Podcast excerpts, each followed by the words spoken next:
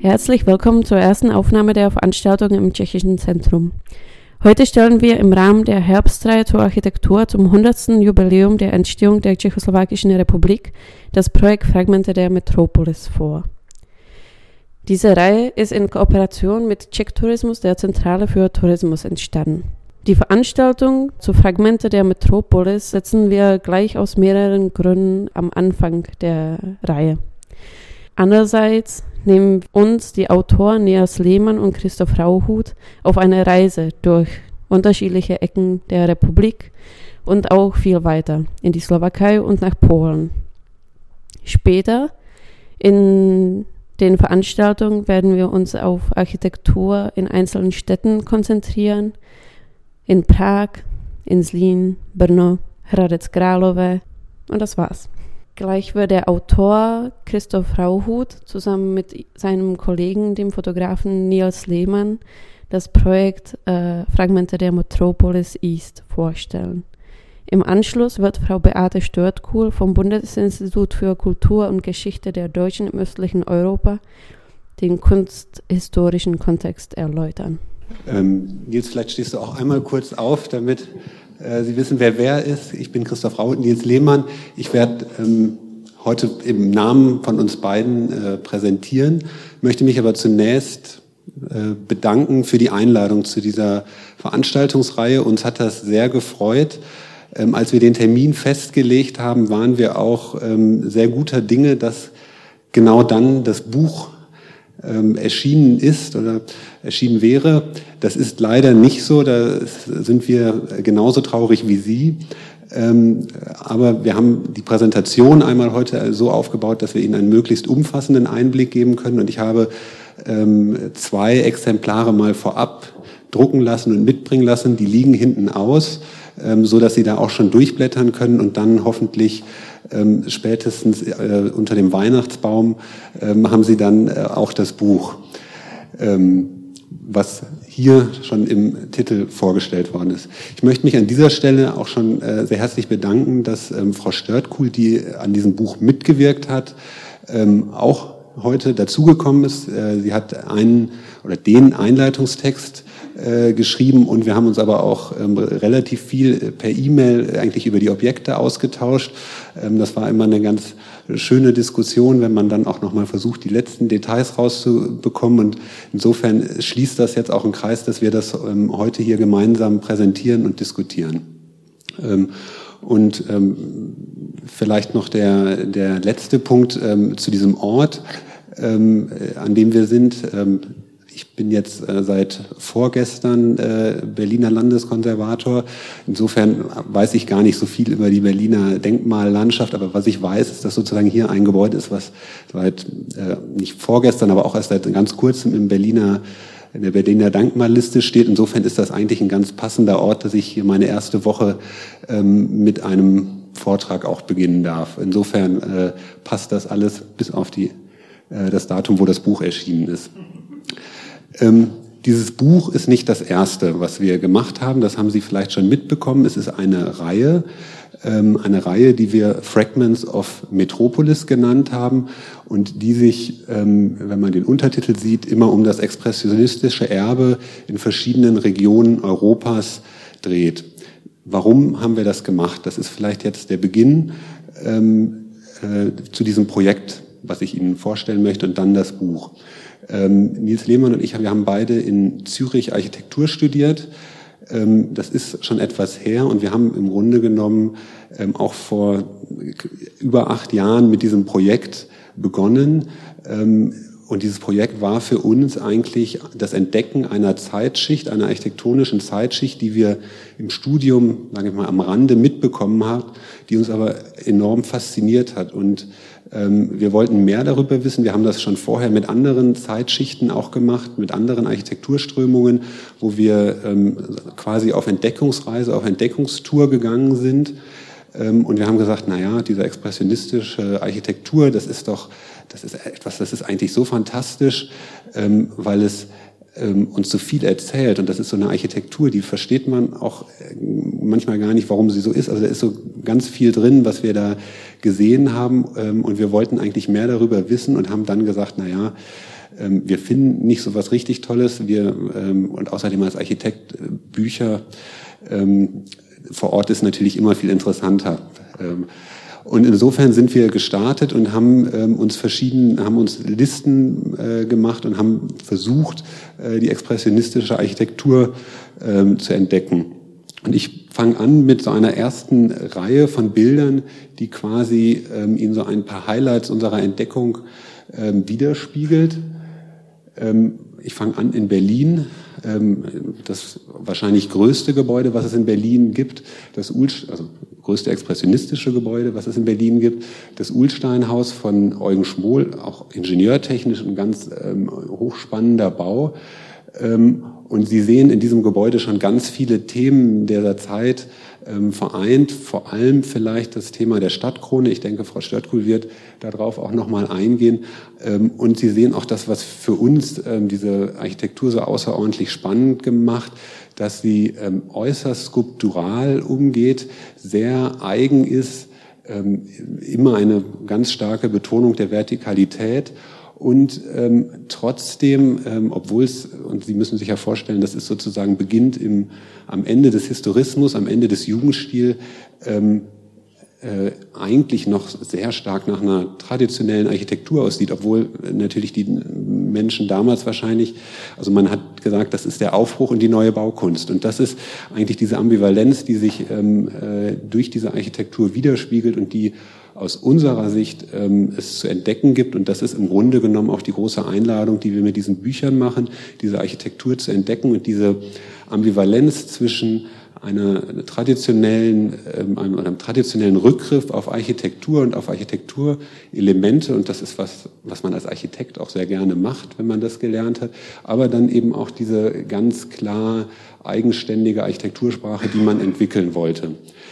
Das hängt ähm, ganz stark zusammen mit ähm, der Zeit, das ist klar. Das ist eine Zeit des Umbruchs, ähm, das beginnt äh, natürlich äh, vor dem Ersten Weltkrieg. Und wir werden heute quasi auch ein Buch vorstellen, was da so eine gewisse Sonderstellung ähm, einnimmt, weil vieles, was wir heute ähm, in dem Buch sehen, etwas früher ist als das, was wir zum Beispiel hier in Hannover sehen. Vieles, was in Deutschland passiert, was wir in diese Richtung, ja, ich sag mal, hin interpretieren, ist etwas, was in den Zwischenkriegsjahren passiert, in denen sich ja ähm, nachdem dann die ähm, ersten Schwierigkeiten politischen, gesellschaftlichen überwunden sind, eigentlich so eine ganz kurze Blütezeit einerseits in der, in der Wirtschaft äh, ähm, hervortut und deshalb wird sehr viel gebaut. Das ist natürlich immer ganz wichtig, ähm, damit so etwas entstehen kann. Und es ist natürlich auch eine ganz ähm, wichtige Zeit im Bereich der Künste und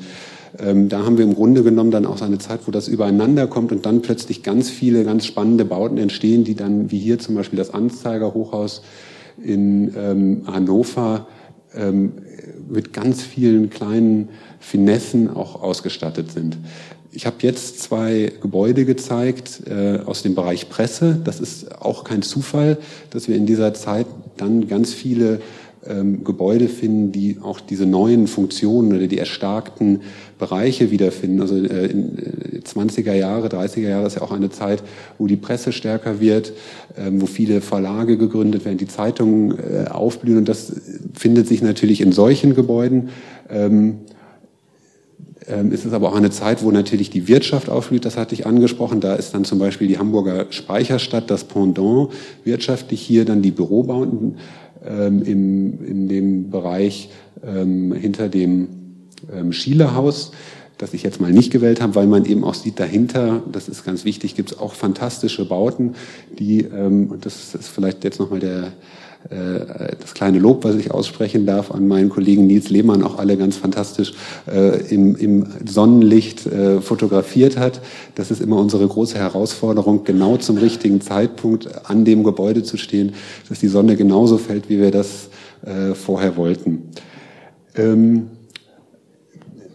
ich habe einfach ähm, verschiedene äh, Gebäude rausgegriffen, um auch die verschiedenen Typologien, die wirklich in der Zeit entstehen, zu zeigen. Aber Sie sehen immer wieder ist dieses äh, Motiv der Vertikalität, der Höhe ähm, ganz wichtig. Die ersten Wohnhochhäuser entstehen äh, im Deutsch, in Deutschland, ähm, äh, auch in Breslau zum Beispiel. Es gibt aber auch diesen äh, Hochhausstreit zwischen Köln und Düsseldorf. Und Düsseldorf ähm, positioniert sich zum Beispiel dort mit diesem Hochhaus von Wilhelm Kreis eigentlich ein Architekt, den man, ähm, wenn man die, das Werk etwas mehr kennt, in so eine Monumentalarchitektur des ausgehenden 19. Jahrhunderts äh, noch interpretiert.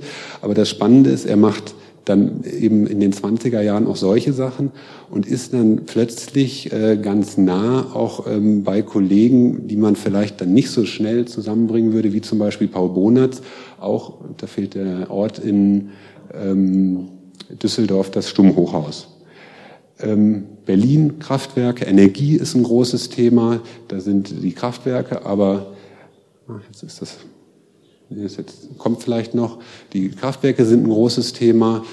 Ähm, ein anderes Thema ist öffentlicher Bau. Das Rathaus in Rüstringen zum Beispiel. Ähm, Infrastrukturbauten, ein Bild, was jetzt in dem kommenden Buch ist. Und hier nochmal Hans-Heinrich Müller, auch ein ganz wichtiger Architekt für Berlin, für den Ausbau von Berlin als Elektrizitätsstadt, Elektropolis. Ähm, auch das ähm, dann wieder ähm, eine ganz interessante Aneignung eigentlich von dieser expressionistischen Architektur als Signet für quasi auch eine, ja, den, eine Firma letztlich. Ähm, und wenn man über Infrastruktur, über äh, solche Dinge spricht, kommt man eigentlich nicht an diesem Bauwerk vorbei, was von Hans Pölzig äh, in der Nähe von Dresden errichtet worden ist, die Talsperre Klingenberg, auch ein ganz fantastischer Bau, wo man auch nochmal diesen Anspruch äh, sieht, ingenieurbautechnische Gebäude wirklich zu gestalten. Und ähm, also aus unserer Sicht ein ganz fantastischer Bau. Und Sie sehen da eben, Hans Pölzig ist natürlich jemand, der früh schon sehr eigenständig ist und aus unserer Sicht damit eben auch so Wegbereiter für den expressionistisch, äh, für den Expressionismus. Wieder zurück in Berlin, die Kreuzeskirche, auch nochmal der Hinweis darauf, dass sich das natürlich eben in die ganz kleinen Bauteile, in die Ausstattung auch ähm, weiter überführt. Und vielleicht das nochmal als Hinweis. Wir haben jetzt ganz große Namen gehabt, aber es gibt auch ganz viele, ich sage mal, unbedeutende Architekten, die aber ähm, genau auch sich an diesem Stil orientiert haben. Otto Grah, kein äh, bekannter Architekt, der aber hier eine interessante Kombination von Feuerwehr, Depot und Altersheim ähm, gebaut hat. Ähm, man hört vielleicht als alter Mensch nicht mehr, wenn die Feuerwehr rausfährt. Ähm, oder hier ein, ein Lagerhaus in Hagen, ähm, was auch äh, zwei relativ unbekannte Architekten sind. Da haben wir sehr lange recherchiert, um das rauszubekommen. Aber es ist eben spannend, dass auch die sich quasi dieser Architektursprache ähm, verschrieben haben. Und es gibt dann wirklich auch so ganz besondere Bauten. Ähm, Johann Michael Bossart war ein Künstler, ähm, der in der Nähe von Hamburg dann auch sein Atelier entsprechend ausgestattet hat. Da drinnen gibt es auch Innenräume, die er quasi in einer Symbiose zwischen seiner Kunst und dieser äh, Architektur umgesetzt hat, die wir leider nicht fotografieren durften. Ähm, warum kennen hoffentlich viele von Ihnen das noch gar nicht? Äh, ein ganz schematisches Erklärungsmuster. Ähm, in den 70er Jahren beginnt man sich für den Expressionismus zu interessieren. Wolfgang Pehnt, einige italienische Kollegen sind da ganz vorne dabei.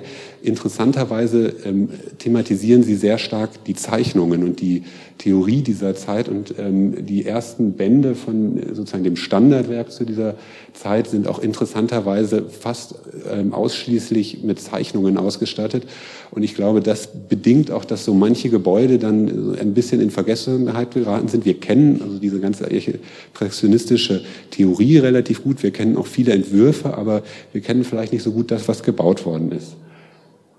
Ja, was ist gebaut? Das haben wir versucht, in diesem ganzen Projekt rauszubekommen. Äh, und das Wichtige für Sie ist vielleicht nicht, wie viele Kilometer wir gefahren sind, sondern ähm, wie viele Gebäude wir gefunden haben. Und das hat uns am Anfang, ähm, also wir haben gedacht, das wären 200. Wir sind dann bei 1200 zum Schluss gelandet. Das erklärt auch die lange Dauer, äh, die wir jetzt an diesem Projekt sind. Und das Ganze als eine Karte zeigt Ihnen, dass das wirklich auch sehr, sehr breit verstreut ist. Wir haben auch da uns nicht an Grenzen halten wollen, sondern haben gesagt, wir schauen einfach das, was wir finden, was uns ähm, dazugehörig scheint, wo wir Verbindungen sehen. Und wir haben dann wirklich ähm, jetzt Gebäude von den Niederlanden bis äh, nach Wien und ähm, von Basel eben, ähm, was man jetzt nicht mehr sieht, bis in die baltischen Staaten. Und wir haben, das kann man hier eigentlich auch schon ganz schön sehen, eben auch viele Bereiche im östlichen äh, Mitteleuropa. Zwei Bücher, das habe ich schon kurz angesprochen, haben wir bereits gemacht. Das sind einmal das äh, Buch zu Berlin und das Buch zum äh, Rhein-Ruhr die haben Sie auch gesehen und das ist immer für uns dann auch ähm, sozusagen, äh, das Cover ist immer Konzept, da versuchen wir das Ganze, was wir da gefunden haben, zu verdichten und zu sagen, diese Gebäude, die damals gebaut worden sind, das sind Gebäude, die ähm, haben eine neue Zeit einleiten sollen und das ist sozusagen die, das war die Metropolis. Das ist auch ein Begriff, der damals sehr gerne verwendet worden ist und wir fügen dann quasi jetzt aus den Fragmenten, die wir finden, die Metropolis zusammen und das ist immer das, was Sie auf dem Cover finden. Und das ist eben auch das, was Sie jetzt auf dem dritten Cover finden ähm, zum östlichen Mitteleuropa, Polen, die Slowakei und äh, Tschechien. Um dieses Buch äh, soll es ja heute gehen. Ähm, hier die Übersicht, wo wir diese Gebäude alle finden. So ein bisschen fallen, glaube ich, jetzt am, in Polen was, etwas am Rand raus. Es hat nur sozusagen das Format von der Buchseite, deshalb ist das so passiert. Ähm, eine kurze Zusammenfassung, was wir äh, gemacht haben. Äh, wir haben drei Länder bereist. Wir sind ähm, mehrere Male da gewesen, von langen Wochenenden bis zu einer Woche. Wir ähm, reisen immer, wir haben eigentlich so einen Plan, wo wir hinwollen, welche Gebäude wir besichtigen wollen, aber es passiert sehr häufig, dass gerade wenn man da ist, ist es eine Woche vorher eingerüstet worden. Also ähm, waren wir an manchen Orten auch schon viermal und dann war das Gebäude endlich wieder ausgerüstet oder es war in dem Zustand, dass man es fotografieren konnte. Ähm, wir waren eigentlich in über 70 Städten. Ich habe das mal versucht zu zählen. Wir haben in dem Buch, das machen wir immer parallel, wir sammeln Pläne, die wir finden. Das ist manchmal einfacher, manchmal schwieriger. Wir haben in diesem Buch auch eben 40 Pläne abgedruckt, die wir gefunden haben zu den Gebäuden. Ähm, und wenn man es versucht zu quantifizieren, sind das 135 Gebäude, die wir da präsentieren, von ähm, knapp 90 Architekten, wobei man sagen muss, da sind viele Unbekannte auch dazwischen. Ähm, und jetzt, das sehen Sie schon, beginne ich so ein bisschen durch das Buch zu blättern.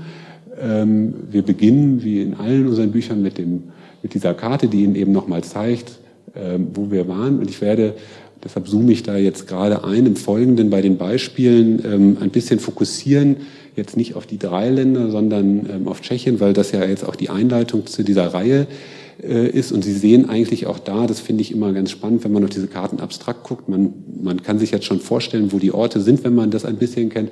Das ist aber eben auch, und das ist, finde ich, immer so wichtig, dass es etwas ist, was sich nicht nur auf einzelne Orte fokussiert, sondern was wirklich auch an verschiedenen Orten stattgefunden hat. Wir werden nachher sehen, dass das durchaus auch unterschiedlich ist, aber es hat an verschiedenen Orten mit verschiedenen Personen ähm, auch stattgefunden. Ähm, ganz kurz, was finden Sie in, in diesen Büchern? Das ist immer ähm, sozusagen eine, ein Standard, den wir da einmal entwickelt haben. Wir haben immer eine Einleit, eine, ein Vorwort. Das ist in diesem äh, Fall von Gesine Schwan. Dann eben äh, eine inhaltliche Einleitung, Frau Störtkuhl, das hatte ich schon angesprochen. Dann die äh, Fragmente und dann zum Schluss noch Karten und, ähm, und noch so weitere Sachen, wo man das Buch dann auch drüber nutzen kann. Nochmal da, das sehen Sie kann man dann auch, äh, können Sie schon sich kurz einlesen. Und wir beginnen diese Fragmente immer mit einem äh, Zitat, was uns dann auch so ein bisschen immer durch äh, begleitet hat. Und ich lese dieses sehr gerne vor. Und dieses Schwingen, Steigen, Lebendigsein der Linien und Massen ist wirklich doch, was man Expressionismus nennt. Dies stammt aus einem Brief von ähm, Marlene ähm, Möschke, später Marlene Möschke-Pölzig, äh, die die Ehefrau von Hans Pölzig war. Und die haben sich sehr ausführlich auch über diese Architektur, über die, also das, was architektonisch passiert, äh, ausgetauscht. Und diese Briefwechsel ähm, sind nachzulesen. Und man sieht eben auch da, und das finde ich ganz spannend, dass dieser Begriff des Expressionismus damals auch schon verwendet worden ist. Das äh, ist keine spätere Zuordnung, sondern man hat sich durchaus auch darunter genau das, was ich am Anfang versucht habe zu beschreiben, vorgestellt. Ähm, es kommen jetzt einige Folien, deshalb äh, gehe ich etwas schneller durch. Sie können dann nachher da auch noch durchblättern oder wir können auch nachher hier noch ein bisschen ähm, hin und her blättern. Ähm, die Bücher sind so aufgebaut, dass man immer mit so ein bisschen den kleineren Objekten beginnt und auch den etwas skurrileren, zum Beispiel ein Atelierhaus eines Bildhauers, ähm, das dann an der Seite so aussieht, ähm, und kleinen Wohnhäusern hier etwas, was sehr selten ist, ein expressionistischer ähm, Innenraum, der in dem Augenblick, als wir da waren, äh, saniert worden ist. Wir hoffen, dass er immer noch so aussieht. Ähm, und dann gibt es auch eben so kleine Monumente, Ausflugstürme etc. Ähm, Ausflug ist immer ein wichtiges Thema, eine Badeanstalt. Ähm, häufig sind es auch wirklich Häuser, die sich Architekten selbst gebaut haben, wie zum Beispiel hier von dem Architekten Jaroslav Wondrak in Prag.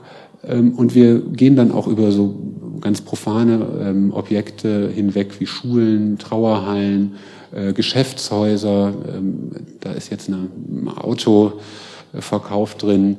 Ähm, und kommen auch ähm, in so ganz abgelegene Dörfer manchmal, ähm, in denen dann plötzlich solche Highlights widerstehen. Ähm, oder hier ein, ein Wasserwerk, direkt daneben ist dann auch noch ein Wohnhaus, das ist jetzt wieder in Prag, äh, in, nee, das ist nicht in Prag, in Liborice.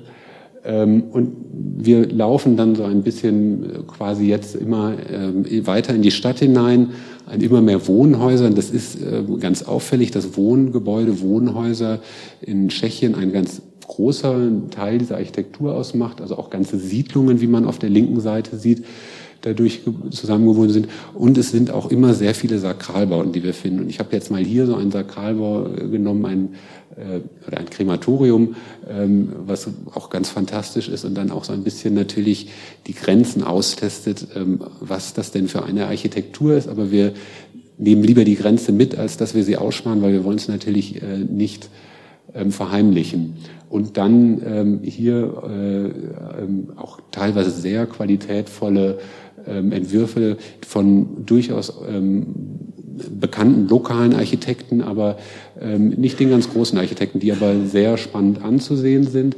Und ein Ort, der natürlich immer wieder auftaucht in diesem Buch, und das ist, das, glaube ich, auch der Ort, wo wir die meisten Gebäude natürlich haben, ist Prag, das Geschäftshaus Diamant. Und Sie werden im Weiteren sehen, dass da ganz viele sind. Auch hier nochmal so dieses Thema der kleinen Skulptur daneben, wo man dann in dieser Edikola zum Beispiel sich ganz explizit wieder dieser Formensprache aneignet. Ähm, Wassertürme, nochmal ein Krematorium, Yachtclubs, äh, konnte man nicht sehr gut essen, ähm, äh, Wohnhäuser in Prag.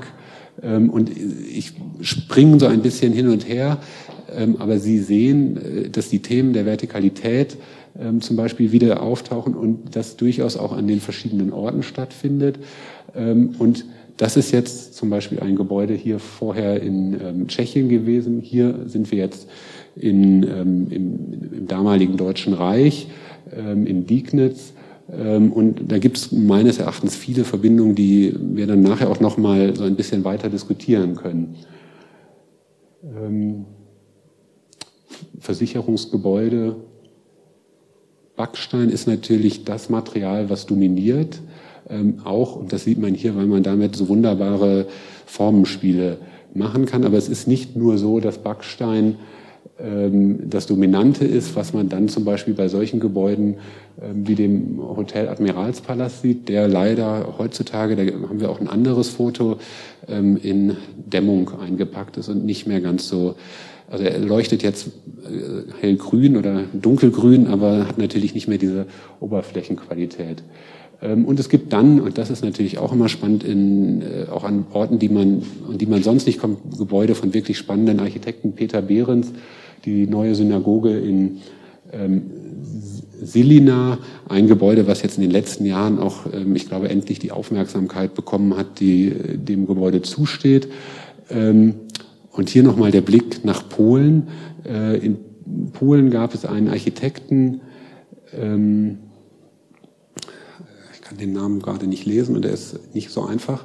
Deshalb äh, muss ich das, vielleicht können Sie das nachher ergänzen, ähm, der äh, eine sehr eigenständige Architektursprache hat und in diesem Stil einige Kirchen gebaut hat ähm, und im Grunde genommen auch so ein, so ein polnischer äh, Architekt war und sich damit auch versucht hat, mit dieser Architektursprache als polnischer Architekt zu ähm, positionieren. Aber wenn man dann näher hingeht, sieht man, dass auch eben diese Themen, die wir in den anderen Gebäuden finden, äh, ganz dominant sind.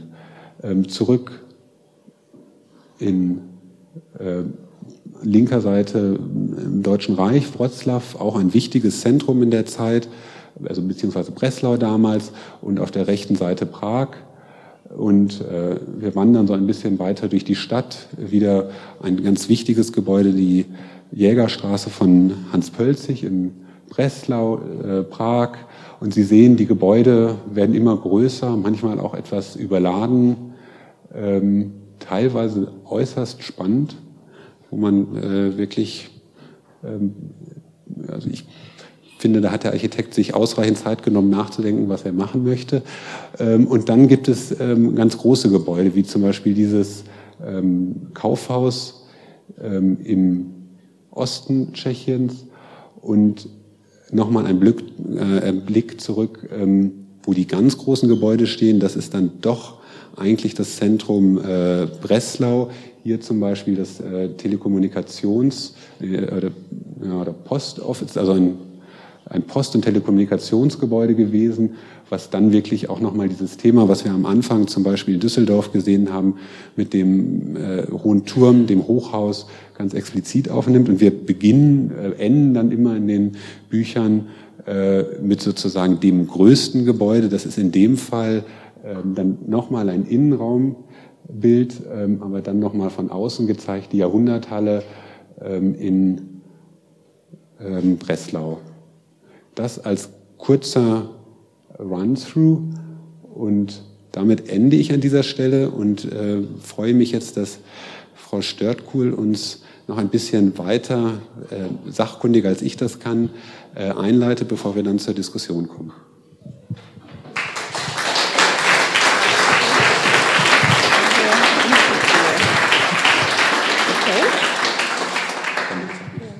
Meine Aufgabe in dem Projekt war eben eine kunsthistorische Einordnung dieser Phänomene zu machen und ich möchte damit beginnen ähm, zu fragen, was ist eigentlich expressionistische Architektur? Wir haben gerade schon gehört, ähm, dass der Begriff zeitgenössisch ist, also dass die Expressionisten selbst ähm, das auch so genannt haben und möchte ähm, einen äh, Architekten und Architekturkritiker, der eine sehr große Rolle gespielt hat für die ähm, Rezeptionsgeschichte der Architektur ähm, der Zeit vor und nach dem Ersten Weltkrieg zitieren, nämlich ähm, Adolf Behne, der ähm, ein seismografischer Begleiter und Kritiker der neuen Kunst des frühen 20. Jahrhunderts war. Er hat ähm, 1915 eine Definition versucht und ich zitiere ihn, der expressionistische Architekt steigt in das Wesen seiner Aufgaben ganz tief und ganz gespannt hinab. Ihm ergibt sich alles aufs Neue von Grund aus. Er schafft ganz von innen. Notwendig ist ihm jede Form etwas Einmaliges, weil niemals bei einer neuen Aufgabe genau die gleichen Bedingungen wiederkehren können. Zitat Ende, soweit Bene. Die, Zitat, Geltendmachung des schöpferischen Willens durch den Ausdruck, Zitat Ende, schrieben sich auch die tschechischen Kubisten im selben Jahr 1915 auf die Fahnen.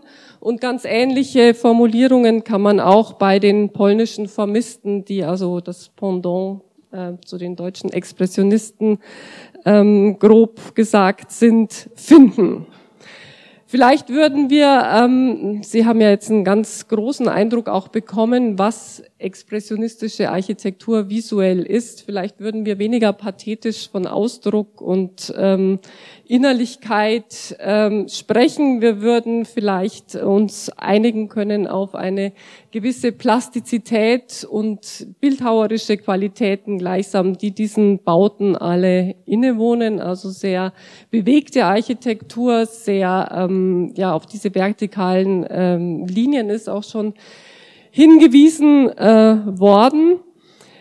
Worauf ich aber hinaus möchte, ist, ähm, dass sich in diesen beiden zeitgenössischen Zitaten ähm, doch sehr starke begriffliche und inhaltliche Analogien zeigen, die den von innen heraus kommenden schöpferischen Entwurfsprozess beschreiben. Darin, in dieser ähnlichen Formulierung, ähm, spiegelt sich ganz stark ähm, das äh, Phänomen, dass diese Künstler natürlich vor dem Ersten Weltkrieg und auch zum Teil danach sehr eng äh, miteinander kooperiert haben über Ländergrenzen hinweg. Und ein Forum, ähm, der, das diesen Austausch befördert hat, ähm, war hier in Berlin die Galerie Der Sturm von Herbert Walden und äh, die gleichnamige Zeitschrift, in der eben Künstler aus ganz Europa ausgestellt haben, ob aus Italien die Futuristen, ob eben die Kubisten aus, ähm, aus dem damals noch nicht existierenden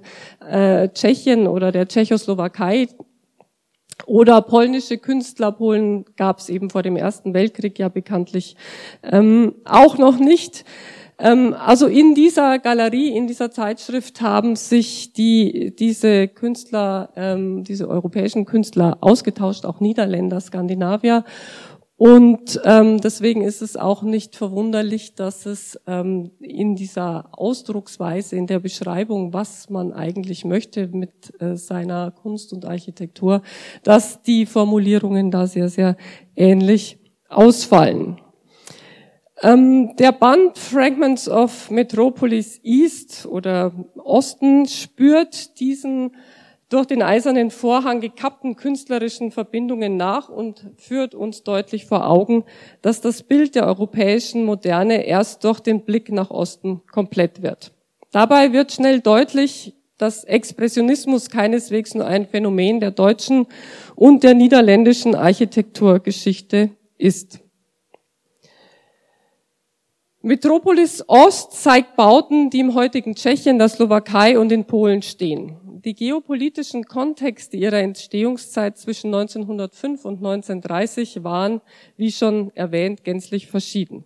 Die Hauptwerke der tschechischen Kubisten entstanden vor dem Ersten Weltkrieg, als Böhmen und Mähren im österreichischen Teil der K&K-Monarchie äh, lagen, während die Slowakei Teil der ungarischen Reichshälfte war. Viele Objekte wurden in den damaligen Ostprovinzen des Deutschen Reiches errichtet. Wir haben ja schon einiges hier gesehen aus Schlesien, aus Breslau, die äh, seit 1945 zu Polen gehören. So etwa die schon ähm, am Ende von Herrn Rauhuts Präsentation gezeigte Jahrhunderthalle ähm, in Breslau, dem heutigen Wrocław, ein Prototyp des expressionistischen Bauens. Diese historischen Hintergründe sind wesentlich für das Verständnis der Baukonjunkturen und Baugestaltungen in den jeweiligen Regionen. Ähm, und ich möchte das im Folgenden kurz äh, skizzieren. Als Adolf Behne 1915 die eingangs zitierte Charakteristik des expressionistischen Architekten formulierte, waren die meisten der in den mittlerweile drei Bänden der Fragments of Metropolis versammelten Bauten noch nicht einmal in Planung. Wen also hatte Bene 1915 in Sinn? Sicherlich zwei Architekten aus Breslau, deren Werke sich äh, im heute vorgestellten Buch finden. Hans Pölzig, schon erwähnt, ähm, der damalige Direktor der dortigen Akademie für Kunst und Kunstgewerbe und der Breslauer Stadtrat Max Berg, der eben der Schöpfer der Jahrhunderthalle ist. Gemeinsam hatten sie gerade das Breslauer Messegelände mit der äh, Jahrhunderthalle konzipiert. Für die neue Bauaufgabe einer Halle für Massenveranstaltungen transponierte Max Berg die Konstruktionsprinzipien gotischer Strebewerke. Ich glaube, das kann man hier ganz deutlich sehen in dem, in dem Innenraum, in den modernen Baustoff Eisenbeton. Also eine Rippenkonstruktion, die äh, konstruktive Ideen aus der gotischen Architektur in eine neue Zeit, in ein neues Material mh, hm, transponiert. Die verglaste Rippenkuppel mit einem Durchmesser von 67 Metern verwandelte sich bei nächtlicher Illumination in einen leuchtenden Kristall, was man hier, glaube ich, sehr schön erkennen kann auf dieser suggestiven Aufnahme. Und ganz ähnlich hat es sein Kollege ähm, Hans Pölzig gemacht in einem Ausstellungsbau für eine äh, Ausstellung, die 1911 in Posen stattgefunden hat, ähm, die sogenannte Ostdeutsche Ausstellung.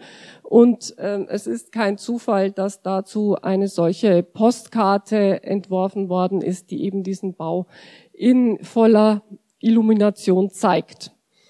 Im kollektiven Austausch, im kollegialen Austausch materialisierten die beiden Architekten die literarischen Versionen von Paul Schebart und inspirierten damit auch die darauffolgenden Entwürfe einer gläsernen Baukunst von Bruno Taut, ähm, der der jüngeren Generation angehörte und dessen Bauten eben gerade das Glashaus aus Köln, ähm, das da unten im Modell äh, zu sehen ist, weil es eben nach der Ausstellung abgebaut worden ist, eine Rekonstruktion, die wesentlich bekannter sind und die immer so als die ja, Schlüsselbauten einer gläsernen Architektur ähm, gelten. Aber es ist ganz eindeutig, dass Pölzig und ähm, Max Berg hier Ideengeber waren. Und es ist auch kein Zufall, dass viele jüngere Architekten eben gerade Taut, aber auch Erich Mendelssohn zum Beispiel immer den ähm, Kontakt vor allem auch zu Pölzig suchten.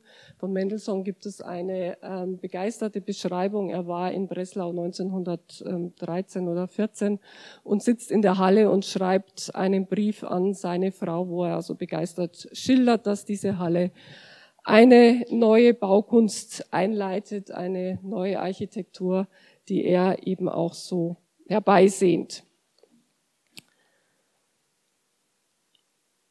Die Jahrhunderthalle war bei ihrer Eröffnung eine Sensation und sie wurde ähm, nicht ohne Grund im 2006 in die Weltkulturerbeliste der UNESCO eingetragen. Zum Ensemble der, ähm, des Ausstellungsgeländes in Breslau gehören auch der Ausstellungspavillon und die parabolische Pergola, aus armierten Beton von Hans Pölzig. Ich zeige Ihnen hier eine Aufnahme aus dem Innenraum ähm, dieses Ausstellungspavillons und oben einen, eine Entwurfszeichnung von Pölzig mit der Jahrhunderthalle in der Mitte. Er hat also zwei kleinere oder eigentlich genau vier kleinere Kuppel, zwei davon, Kuppeln, zwei davon sieht man hier, entworfen, um diese Jahrhunderthalle zu flankieren und zu exponieren. Ähm, dieser Bau war lange Zeit nicht zugänglich, weil er als ähm, Werkstatt, Filmwerkstatt gedient hat und seit 2016, seit Breslau Kulturhauptstadt war, ist hier das, die Abteilung für moderne ähm, Kunst des Breslauer Nationalmuseums untergebracht und man hat also gerade in den, in den Kuppeln versucht, diese schwarz-weiß ähm, Struktur, die hier äh, den, den Bau eben auch strukturiert, nachzuempfinden und es ist fantastisch gelungen. Also ich kann jedem Architekturfan nur empfehlen, ähm, sich dorthin aufzumachen und sich das anzugucken. Ähm, der Architekt ähm, Hans Pölzig ist ein Expressionist avant la lettre. Auf kein, kaum einen Architekten trifft Benes Charakterisierung ähm, mehr zu als auf ihn, der tatsächlich für jede Bauaufgabe eine individuelle Lösung fand. Und nur wenige Architekten erreichten eine vergleichbar plastische Modellierung der Bauformen sowohl in den Innenräumen als vor allem auch im Außenbau. Ein weiteres Beispiel ähm, eines frühen expressionistischen Baus ist das Geschäftshaus an der Breslauer Junkernstraße. Das haben wir vorhin auch schon kurz gesehen. 1911 bis 1913 erbaut, also auch vor Benes ähm, Charakterisierung. Und auch ähm, dieser Bau mit der dynamischen Verschleifung der Straßenecke und den horizontalen Gliederungen wurde zu einem Prototyp moderner Großstadtarchitektur, was man unter anderem an den beiden, ähm, an dem Entwurf von Max Berg, der zehn Jahre später entstanden ist, und unten an dem realisierten Bau von Hermann Dernburg in Breslau erkennen kann aus den späten 20er Jahren. Auch hier wieder Erich Mendelssohn, ein begeisterter Rezipient dieses Baus. Ein skulpturales Verständnis von Architektur entwickelten vor dem Ersten Weltkrieg auch die tschechischen Architekten Jan Kotjera und seine Schüler Josef Gottschar, Josef Kochol und Pavel Janak. Plastisch herausgearbeitete Gesims, Gesimse und kristallin geschnittene ähm, Formen machen äh, Gottschas Haus zur schwarzen Mutter Gottes in Prag zu einem höchst individuellen Versuch, Großstadtarchitektur neu zu definieren. Die kristallinen Brechungen der Fassade ähm, etwa an Hochholz Mehrfamilienhaus an der Neklanova in Prag übertrugen, übertrugen neue Sehweisen der kubistischen und futuristischen Malerei auf die Architektur. Zugleich nahmen sie aber Bezug auf die böhmische Bautradition, konkret auf die eigenwilligen, expressiven Bauten des Jan Blasius, Jan Blasius Santini Eichel, der Plastizität und Bewegtheit des Barock mit den scharfkantigen Linien der Gotik verband. Ihre Formgebung verstanden die tschechischen Architekten explizit als, Zitat, neue tschechische Kunst in Abgrenzung zur künstlerischen Dominanz der damaligen Hauptstadt Wien und als Manifest nationaler Souveränität.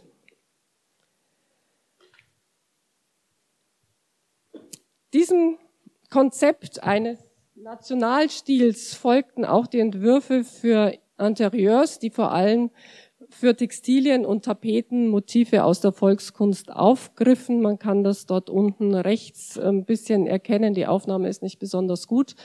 Ähm, die Abteilung für tschechische Kunst auf der Werkbund-Ausstellung in Köln 1914, wo man eben diese folkloristischen Elemente auch ganz gut an der, an der äh, Gestaltung der Vitrinen sehen kann. Ähm, die Anregungen der tschechischen Kopisten, die unter anderem auf der Kölner Werkbund-Ausstellung 1914 präsent waren, wurden auch in Deutschland aufgenommen. Ein Kapitel, das meiner Meinung nach immer noch viel zu wenig beachtet ist, eben der Einfluss der tschechischen Kubisten auf die deutsche Expressionistenszene. Eine direkte Übernahme von äh, Fassadenstrukturen aus spitz hervortretenden Pfeilern und prismenförmig vertieften Wandfeldern, wie das eben an der Neklanova der Fall war, gibt es allerdings selten. Eines der Beispiele steht wieder in Breslau. Äh, Moritz Hadders Bürohaus an der Agnesstraße von 1922 und da kann man, glaube ich, die Bezüge sehr gut sehen. Also man kann sich auch gut vorstellen, dass Hadda ähm, öfter in Prag war, denn von Breslau nach Prag ist es ja auch nicht so sehr weit.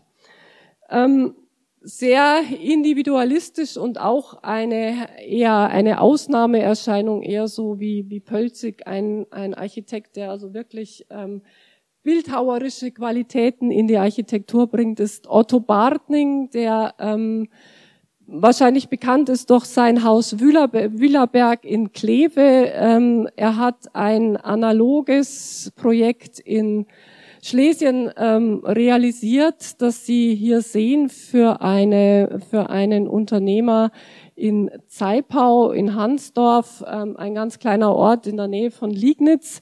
Die Direktorenvilla, zum einen ähm, dieses etwas dreuende Gebäude, das äh, Sie oben rechts sehen, das aber nicht mehr steht, und ähm, dazu der Wasserturm für das, für das Ziegeleiwerk, der auch heute noch vorhanden ist. Und das ist in der Tat ein sehr skulpturales Gebilde und das in seiner Gratigkeit, Scharfgratigkeit eben auch sehr stark an die tschechischen ähm, an die tschechischen kubistischen Werke erinnert. Die künstlerische, künstlerische Suche nach geistiger, Zitat, Tiefe und Ausdruck war in den Jahren um den Ersten Weltkrieg gleichermaßen inspiriert von Wassily Kandinskys Schrift über das Geistige in der Kunst von 1911 und der Gotik-Rezeption des Kunsthistorikers Wilhelm Worringer.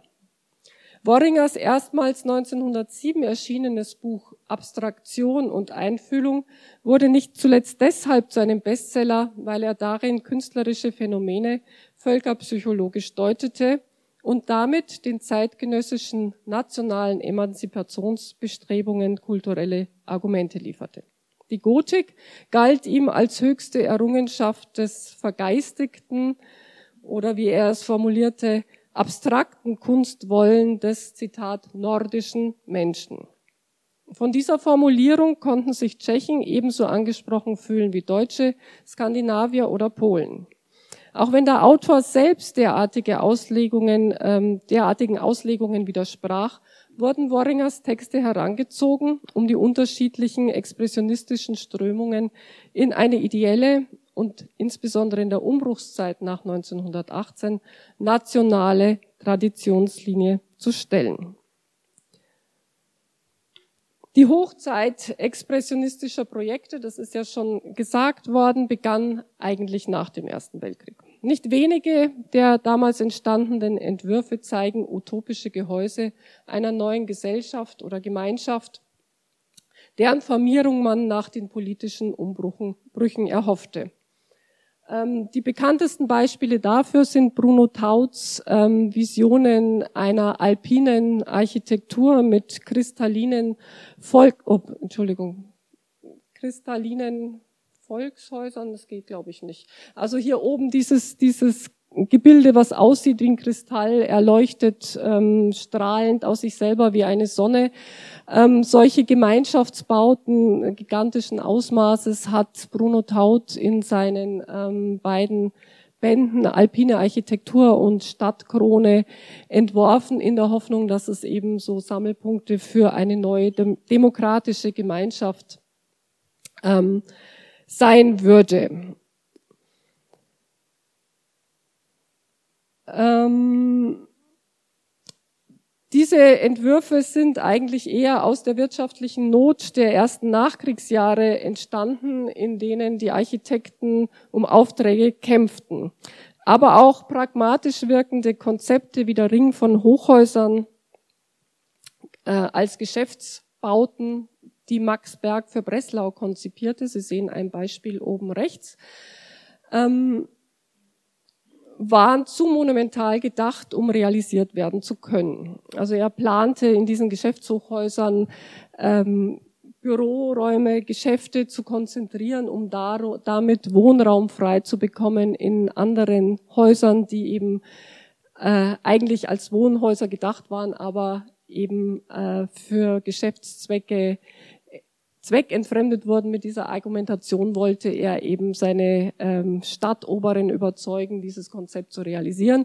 Es war viel zu groß gedacht. Sie können an diesen Dimensionen ähm, ermessen, wie, wie gigantisch diese Hochhausbauten ausfallen sollten. Und man kann also auch hier diesen vertikalen Zug, diese spitzen ähm, Zackenkronen, die eben an gotische Fialen erinnern, ganz gut erkennen und man kann an den beiden ähm, Nachfolgeprojekten, die ja so ganz deutlich inspiriert sind, auch an Max Bergs ähm, Hochhausentwürfen, erkennen, dass diese Art von ähm, Entwürfen eine, einen großen Einfluss gehabt haben.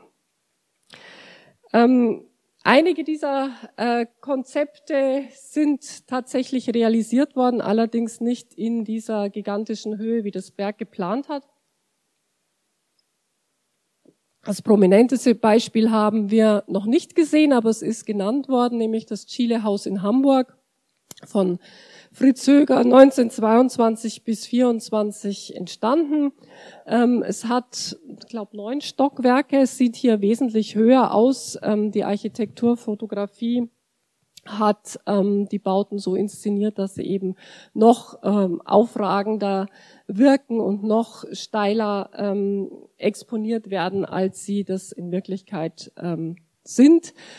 Und man kann hier, glaube ich, auch ganz schön erkennen an dem Detail aus dem Innenhof, welche Rolle auch ähm, Skulpturen, plastische Gestaltungen gespielt haben. Und auch hier wieder der gotische Spitzbogen, die gotischen Konsolfiguren, also diese Anregungen, die da ganz deutlich werden.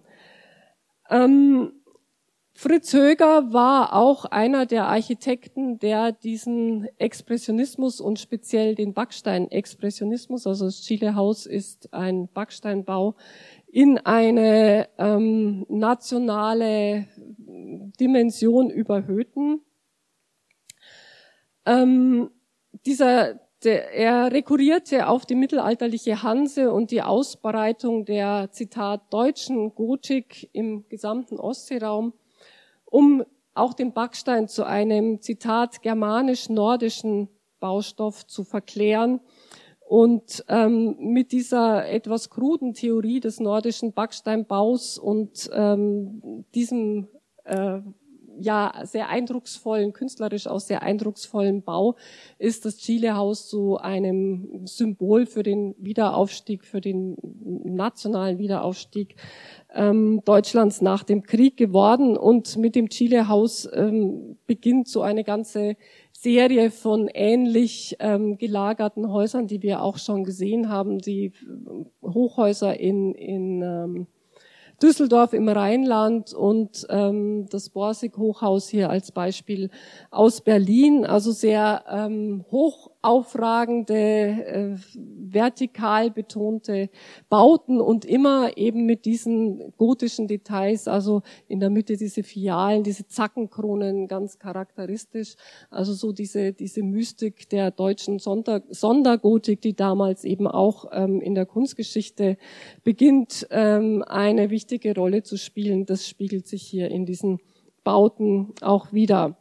Es ist eben dann auch kein Zufall, dass diese Bauten eben im besetzten, damals noch besetzten Rheinland stehen und dass es ähm, auf der anderen Seite in den östlichen äh, Reichsprovinzen ebenso einen Boom von ähm, expressionistischer Architektur gibt, also vor allem in Oberschlesien, das ähm, ja bekanntlich 1922 im Nachklapp der Versailler Verträge und nach einer Abstimmung zwischen Deutschland und Polen aufgeteilt worden ist. Und in den Grenzstädten Beuthen, dem heutigen Bütom, Gleiwitz, Gliwice und Hindenburg-Sapsche, ähm, gibt es eben dann eine ganze Welle äh, von Projekten in diesem Duktus, die zum Teil realisiert worden sind, ähm, zum Teil aber auf dem Papier stehen geblieben sind. Das haben wir schon gesehen. Der ähm, sogenannte Admiralspalast, ein Hotelbau, ähm, wo man hier ganz ähm, schön sehen kann, wie plastisch äh, diese zackigen Formen ähm, an diesem zentralen Ärger ausgebildet sind, verkleidet mit Kupferblech.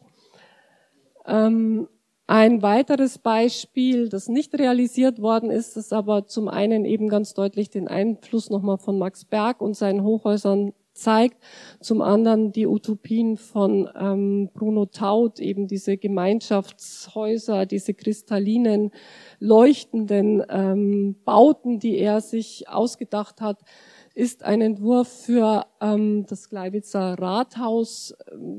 Ein Riesenkomplex, wie Sie hier auch erkennen können, auch wieder mit diesen gotisierenden Elementen, den Spitzbögen unten im, im Erdgeschoss. Ähm, also wie gesagt, nicht realisiert, aber kein Zufall, dass es eben gerade in Gleiwitz in dieser Grenzstadt ähm, passiert. Äh, Gleiwitz ist eben nachdem Katowice an Polen gegangen ist, ähm, hat sich versucht zu profilieren als neue ähm, Verwaltungsstadt und als wichtigste Metropole.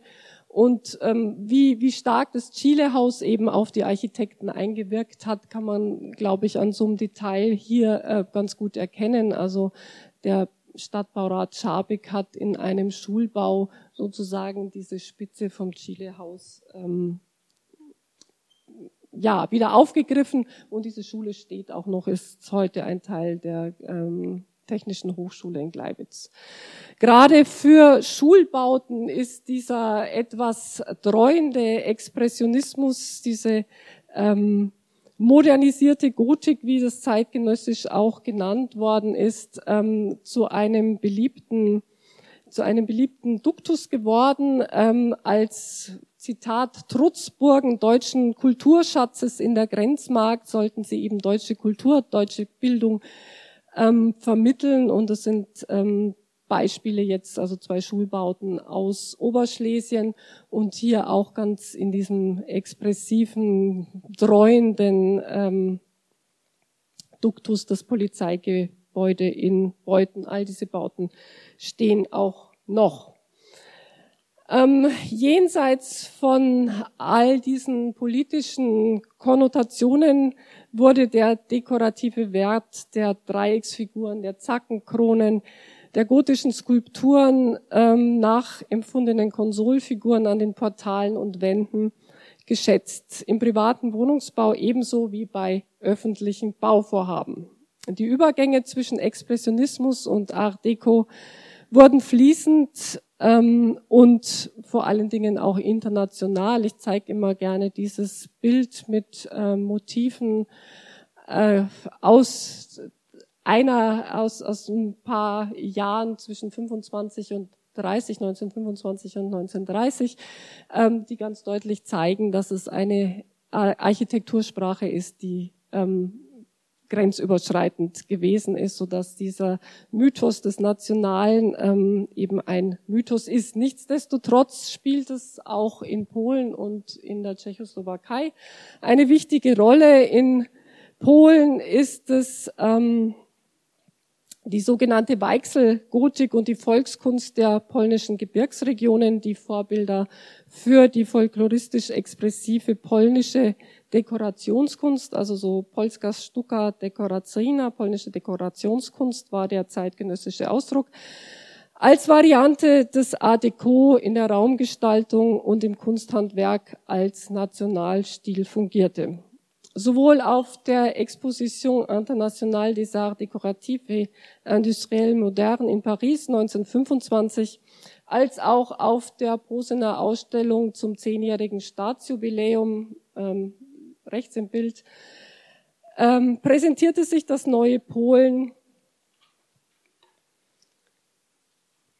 mit diesem expressionistischen Duktus ephemere Glaspavillons, ähm, die ganz stark an die kristallinen Visionen deutscher Expressionisten erinnern, äh, spiegeln die künstlerischen Verflechtungen jenseits aller zwischenstaatlichen Antagonismen wider.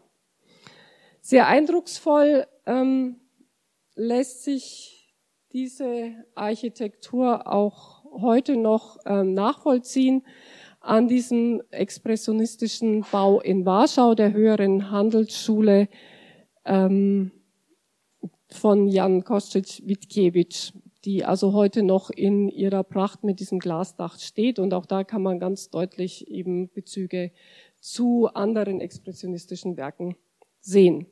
In der 1918 gegründeten Tschechoslo Tschechoslowakischen Republik ersetzten Josef Gottschar und Pavel Janak die kantigen Splitterungen der Fassaden durch plastisch gerundete Gliederungselemente und Dekors.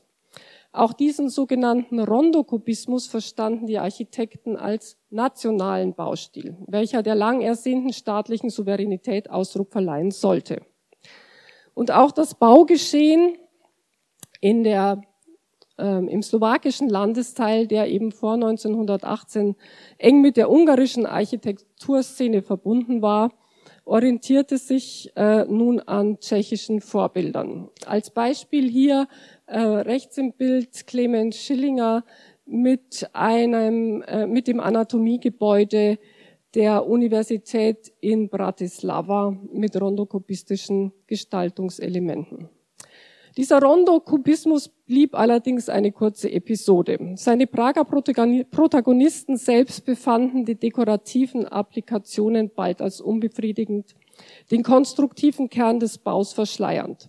Sie griffen die aktuellen Diskurse zur Versachlichung und Funktional Funktion Funktionalisierung der Architektur auf. Die geometrischen, ornamentlosen Formen des neuen Bauens setzen sich ab Mitte der 1920er Jahre auch in der staatlichen Repräsentationsarchitektur durch als Symbole eines modernen, fortschrittsorientierten ähm, Staates. Sie werden das in den folgenden ähm, Veranstaltungen hier im Zentrum ja noch sehen.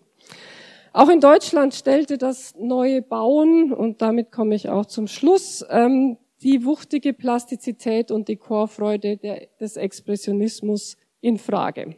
Anders als in der Tschechoslowakei dauerte es aber lange, bis auch die staatlichen Bauverwaltungen in Postbahn, Justiz von diesem Stil Abstand nahmen. Bis in die 20er Jahre ähm, verfolgte man eben diesen, äh, diese modernisierte Gotik mit diesen nationalen Komponenten in der staatlichen Architektur. Ein Beispiel dafür ist das Breslauer Postcheckamt, das wir vorhin schon gesehen haben mit seinen schlanken, kantigen und steil aufragenden Wandvorlagen und der gezackten Attika, eine späte und reduzierte Umsetzung der Hochhausentwürfe Max Bergs. Aus der heutigen Distanz sind die architektonischen Richtungskämpfe der späten 1920er Jahre nur noch ein interessantes historisches Phänomen, die plastische Durchformung und die dekorativen Qualitäten expressionistischer Bauten üben eine ganz eigene Faszination aus.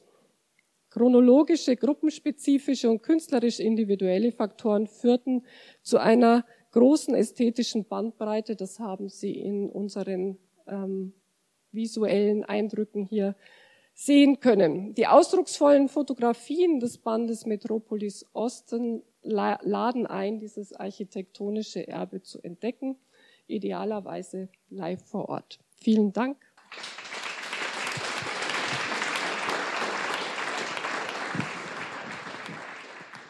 Wir werden die Diskussion kurz und knackig machen wollen, denn danach äh, wartet uns äh, auf uns noch ein kühles äh, Glas Bier und danach können die Gespräche noch weitergeführt werden.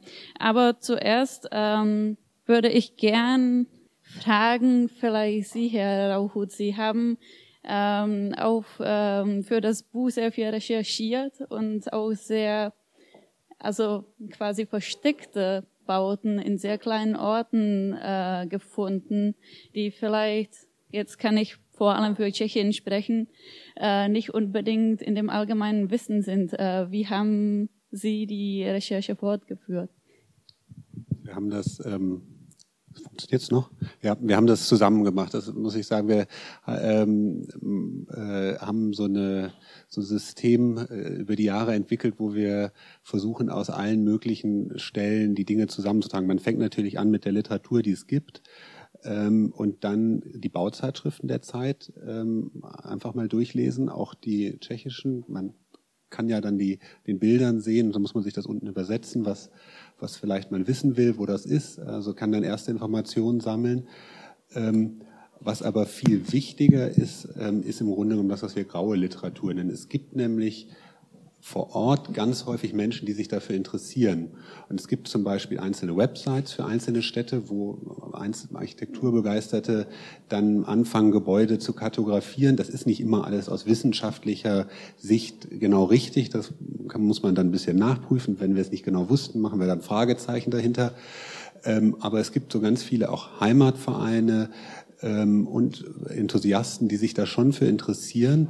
Und ähm, wir haben jetzt über die Jahre sogar das Glück, dass wir so ein bisschen äh, sag ich mal, bekannter damit geworden sind und wir kriegen jetzt, wir haben ja auch eine Facebook-Seite und solche Sachen, wir kriegen jetzt auch immer ungefragte Zusendungen, ich habe noch das gefunden, ich habe noch das gefunden, kennt ihr das?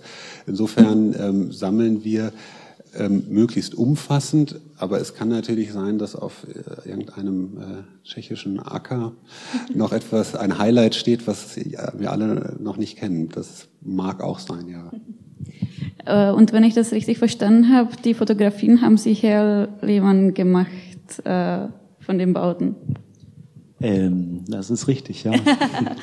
und äh, ich fand ganz spannend, dass ähm, eigentlich es, es sind viele Gebäude, an denen man schon zum Beispiel in Prag vorbeigelaufen ist und so weiter. Aber auch aus der Literatur kennt man eher die historischen Fotografien und äh, ganz spannend finde ich an dem Buch eben, dass es äh, die aktuelle äh, Situation festhält ähm, und äh, an manchen Stellen ist es auch besonders schwierig, irgendwie diese Gebäude festzuhalten. Also mit was für einem Ansatz äh, sind Sie da rangegangen?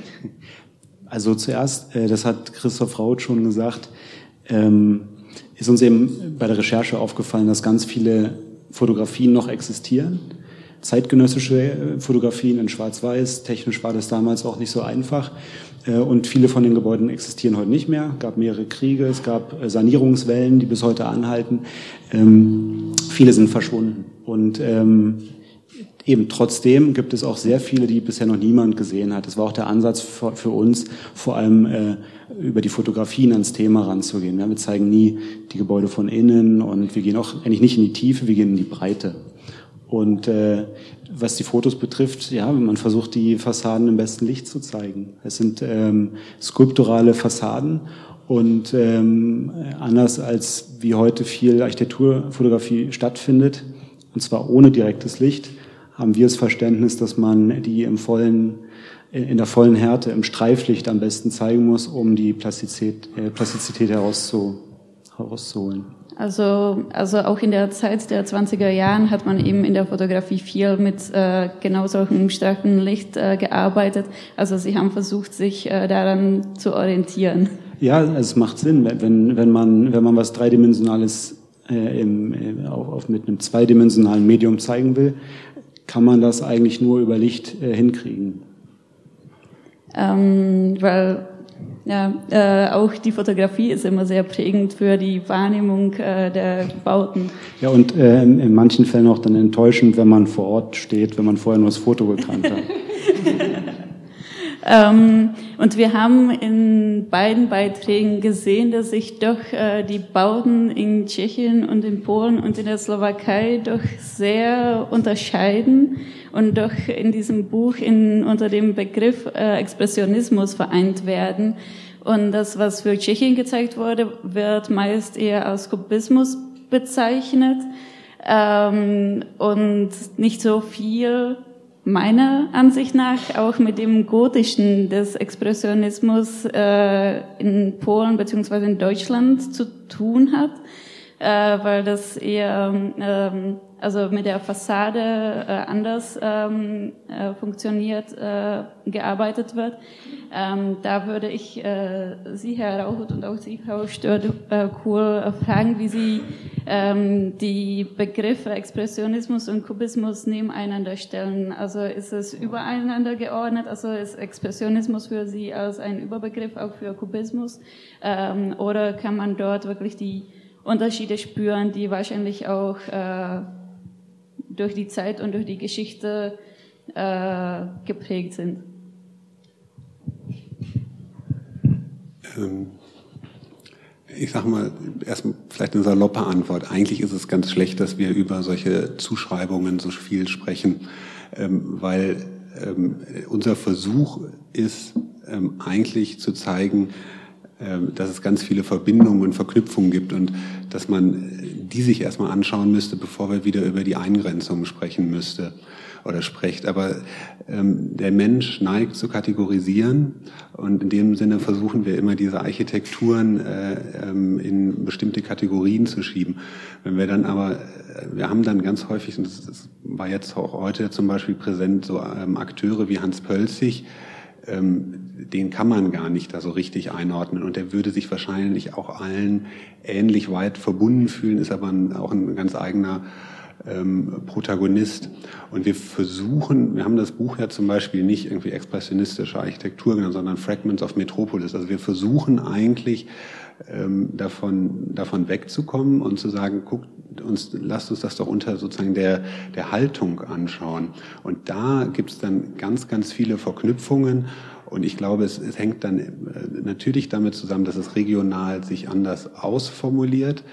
Ähm, aber wir werden auch in Deutschland stellen wir ja fest, also im, ehemaligen Deutschen Reich, dass es ganz, ganz unterschiedliche Ausprägungen gibt und dass das den Regionen auch letztlich ähm, stärker zuzuordnen ist. Und natürlich ist dann so eine, sag ich mal, eine, äh, diese, die äh, tschechische Kunsthandwerkstradition, die ja besteht, ist etwas, was man dann auch in der Region aufgreift. Aber sie verknüpft sich meines Erachtens mit einem ähm, eigentlich europäischen Phänomen in der Zeit, was so sozusagen so, Sie mit den beiden Zitaten ja auch am Anfang versucht haben, äh, so zu fassen. Was wir aber noch nicht, und vielleicht kann man, kann man sagen, kritisch, expressionistisch ist nicht der, der richtige Begriff. Es müsste vielleicht noch einen globaleren Begriff geben, den haben wir aber nicht. Ähm, deshalb sprechen wir immer sozusagen über die Fragmente oder Fragments of Metropolis. Ähm, ich würde die jetzt ungern sozusagen übereinander, nebeneinander bewertend stellen, weil meines Erachtens ist das auch den Zeitgenossen nicht fair gegenüber. Also es sind einfach die, die eigenen Begriffe auch, die die Künstlergruppen gefunden haben. Ne? Also die, auf deutscher Seite Expressionisten, die, die Tschechen Kubisten, die Polen Formisten. Aber die Grundidee, das wollte ich eben auch zeigen, ist eigentlich immer die, dieselbe, eben diese Ausdruckskunst, also was ja in dem, in dem Begriff Expression liegt. Ähm, die Unterschiede, die, auf die Sie zu Recht hinweisen, sind, glaube ich, der Chronologie geschuldet. Also die, die tschechischen Kubisten waren ähm, die, mit die ersten, also so wie, wie Pölzig und Berg und ein paar andere, die eben schon vor dem Ersten Weltkrieg diese skulpturale, äh, gratige, ja, gotisierende, auch ähm, kristalline Architektur entworfen haben. Und das, da wollte ich auch darauf hinweisen, dass also diese Verbindung äh, der, der Einfluss der tschechischen ähm, Kubisten auf generell auf die Architekturszene, egal ob jetzt in Polen oder in Deutschland, dass der immer noch unterschätzt ist. Also es das Phänomen ist zwar bekannt, aber äh, soweit ich weiß, äh, hat man noch nie äh, wirklich genau hingeguckt, wer mit wem, also jetzt abgesehen von Herbert Walden, der jetzt wirklich so ein zentraler Punkt hier in Berlin war, wo die sich alle getroffen haben, äh, wer dann mit wem im Austausch war und welche, welche Linien es da gibt. Also ich glaube, dass die tschechischen Kubisten da ganz an, an vorderster Front sozusagen sind. Und machen aber dann nach dem Ersten Weltkrieg ganz was anderes. Also gehen nicht mehr auf dieses Gotisierende, auf diese spitzen ähm, Formen und so weiter, sondern machen eben mit diesem Rondo-Kubismus, den sie selber ja auch so nennen, ähm, gehen eben auf so gerundete, sehr plastische Formen, die aber mit diesen spitzen äh, Häubchen da in, in Deutschland gar nicht mehr viel zu tun haben und auch mit dem polnischen Zackenstil, sage ich jetzt mal so. Ne? Also diese modernisierte Gotik, wie das auch genannt worden ist. Also daher kommen die Unterschiede, aber so die Grundideen, würde ich sagen, sind sehr, sehr ähm, ähnlich. Und ich finde es eben spannend, dass die Tschechen dann auch die ersten sind, die, die die Moderne, das Neue bauen, also diese kubische, ornamentlose Architektur, was bei uns so als Bauhausstil fungiert. Die ersten waren, die das dann auch als, als staatlichen Repräsentationsstil ähm, verwendet haben, um sich eben als moderne Nation ähm, ja, zu, zu profilieren, auch in Ausstellungen und so weiter. Aber darüber werden Sie ja in den kommenden Veranstaltungen noch viel sprechen. Ja, ähm, genau. Also Sie haben genau das Thema angesprochen, dass diese Architektur als ähm, quasi auch Abgrenzung gegenüber dem alten im tschechischen Bereich der CMK äh, Österreich-Ungarn ähm, Architektur zu verstehen ist. Ich finde aber interessant, dass zum Beispiel die tschechischen Architekten wie Kotjera, äh, die wurden alle in Wien geschult ähm, das heißt, dass die Einflüsse doch sehr stark wahrscheinlich aus dieser Ecke auch noch kamen, während die polnischen, so wie ich das aus Ihrem Vortrag äh, verstanden habe, eher sich an den Deutschen orientiert haben. Ist es äh, so oder? Äh Also Polen war ja äh, geteilt zwischen Österreich, also zwischen der Habsburger Monarchie, dem Zahnreich und ähm, dem Deutschen Reich. Und je nachdem in welchem äh, in welchem Teilungsgebiet die Leute ähm, aus äh, aufgewachsen sind, ähm, sind sie auch in die, in die jeweiligen Hauptstädte oder im, im Fall Deutschland eben dann auch nach Darmstadt, nach Karlsruhe oder so an die Unis gegangen, so dass eben auch von diesen Ausbildungswegen her, so für, für die Tschechen Wien, so war für die Krakauer eben auch Wien so der Bezugspunkt und Petersburg eben für die Warschau und so. Also auch da gibt's eben einfach durch diese, durch diese politischen Voraussetzungen eben künstlerische Verbindungen, Lehrer-Schüler-Beziehungen, die, die trotz aller verbalen Versuche dann später sich ähm, eben national zu profilieren, was ja verständlich war, ne? Unabhängigkeit endlich, äh, Staats, das ein eigenes Staatswesen wieder oder ganz neu dass man da versucht, sich abzugrenzen. Aber natürlich, das, was man intus hat, was man gesehen hat, womit man sich auseinandergesetzt hat, ist natürlich schwierig abzulegen, ist wahrscheinlich. Also Sie sind Architekten, Sie können da wahrscheinlich auch noch mehr dazu sagen. Also ich wollte nur kurz sagen, ein guter Architekt und, und viele von das, der bildet sich ja und dementsprechend äh, ist er auch an verschiedenen Orten. Das ist, glaube ich, also und wenn man jetzt in die Biografien dieser Architekten guckt, gibt es wirklich viele, die auch an verschiedenen Orten dann wirklich waren. Und das, ähm, also ich, wir müssen wirklich aufpassen, dass wir nicht zu stark ähm, diese nationalen Bilder, die dann auch ähm, politisch später ja drüber gelegt worden sind, ähm, mittragen. Das ist eine, eine, eine ganz große Gefahr. Also insbesondere heute. Nur, nur ganz kurz, was, äh, was uns halt aufgefallen ist, wenn man sich die äh, Häuser in der ganzen Breite anguckt. Wir behaupten jetzt einfach mal, wir haben sie alle jetzt eingefangen oder 90 Prozent. Ähm, ist, dass es so eine Staffelung von Norden nach, nach, nach Süden zu geben scheint in der Sprache. Also es ist weniger, dass sich Prag an, äh, nach Wien ausrichtet und, weiß nicht, Breslau nach Berlin, sondern ähm, ich habe das Gefühl, es hat viel mit den Baumaterialien, die zu, zur Verfügung standen, zu tun oder mit der Bautradition. Das heißt, je weiter man in Europa äh, bei unserem Projekt sieht man, dass nach Süden geht, desto mehr verschwindet der Backstein und kommt dann plötzlich der Putz. Ja, und für mich ist der Putz immer sowas, hat sowas Barockes, wenn man nach Bayern und nach, äh, und nach äh, Österreich oder sowas fährt. In Wien hat man fast keine Backsteingebäude. Äh, und darin sehe ich so ein bisschen plötzlich auch die andere, die Form, mit der man plötzlich arbeitet, wenn man mit einem anderen Material arbeitet, wenn man eben in Prag auch neben dem Backstein plötzlich Putz hat oder dann noch weiter nach, nach Süden geht, einfach das fast nur noch, nur noch auftritt. Und dann geht man natürlich auch anders mit dem Material in der Formsprache äh, um. Was mich auch noch interessieren würde, Sie haben am Anfang erwähnt, dass es sehr wenige expressionistische Interieurs äh, gibt. Ähm, sind Sie in viele der Bauten reingekommen, äh, beziehungsweise, ähm, also weil auch äh, die Architektur eigentlich, äh, zumindest auf dem tschechischen Gebiet, sehr viel äh, mit äh, Möbel und mit Inneneinrichtungen zu tun hatte, ist es vielleicht auch unterschiedlich. Also wie war Ihre Wahrnehmung bei der Reise? Also rein logistisch ist es immer ein Problem, reinzukommen. Und das ist auch rechtlich ein Problem, Fotos, die man, selbst wenn man reinkommen ist, gemacht hat, dann zu publizieren. Wir haben den einfachen Weg gewählt. Äh, und äh, typischerweise gab es aufwendigere Interieurs in kleineren Häusern, Wohnhäusern, wo eine, wohlhabende Leute vielleicht was machen konnten oder jemand so ein Repräsentant äh, irgendwie Bewusstsein hatte. Dann einige öffentliche Bauten auch. Aber äh, interessant ist, dass die gerade die großen Bauten, die großen öffentlichen Bauten und die Bürobauten, Industriebauten eigentlich so funktioniert haben wie zehn oder zwanzig Jahre vorher schon. Dass es also eher eine Fassadenarchitektur ist. Das Interieur ist nicht so bedeutend in den meisten Fällen ähm, wie eigentlich die Fassade. Das hat äh, ähm, Pehent hat das beschrieben zu Niederländern zum Beispiel. Die waren, äh, die hatten so eine fortschrittliche äh, Bauindustrie. Da haben die äh, drei äh, irgendwie Monopolisten äh, gesagt, wie ein Wohnhaus auszusehen hat. So sehen die Wohnungen aus, äh, so sehen die Büros aus. Und die Architekten haben noch einen Auftrag gekriegt, die Fassaden äh, zu entwerfen. Und da haben sie dann wirklich, äh, ich sag mal, freigedreht in dem Sinne. Ich habe eigentlich eine wesentliche Frage zum Kubismus oder der Kubismus-Adaption. Also Kubismus, soweit ich weiß, 1906, Picasso, Braque, ähm, eher eine zweidimensionale Kunstrichtung, die eigentlich die Fläche auflöste.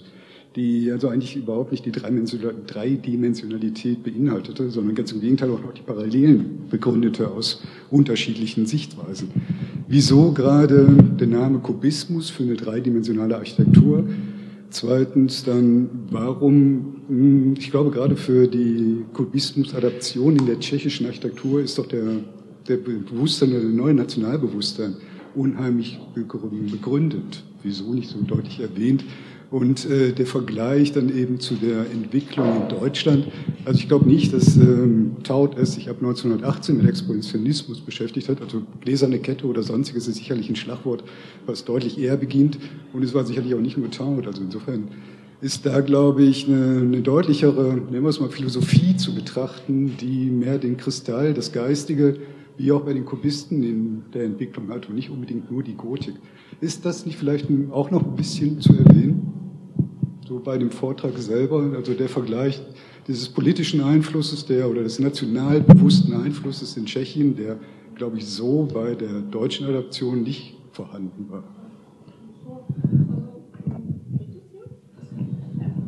Ähm, das ist, was ich auch versucht habe zu sagen. Also dieses Geistige in der Kunst, Kandinsky und Worringer, ähm, spielt eine ganz große Rolle und spielt bei allen eine große Rolle.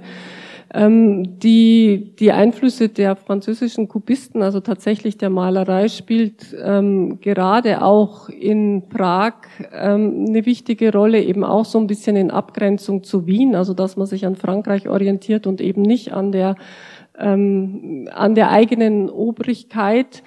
Ähm, und die Aufsplitterung der Fassaden, die eben die Kubisten betrieben haben, ist genau die Übertragung von dem, was die Kubisten in zweidimensionalen gemacht haben, eben die, die Formen aufzusplittern in kubische Formen. Das haben die Kubisten in der Architektur auf den Fassaden gemacht. Also wenn man sich eben diese, diese Bauten wie, wie die, das Haus der Schwarzen Madonna oder, oder ähm, die Neklanstraße, Neklanova an, anschaut, dann kann man das, glaube ich, sehr schön ähm, eins zu eins übertragen. Also diese Art, ähm, das visuelle, die, das visuelle Empfunden, Empfinden aufzusplittern, eine neue Sehweise einzuführen. Und ganz ähnlich ähm, haben das ja die, die Expressionisten, also die deutschen Expressionisten auch gemacht, die Aufsplitterungen der Formen. Und es hat sehr viel mit ähm, geistigen Empfindungen, ähm, mit Innerlichkeit zu tun. Also dieser Name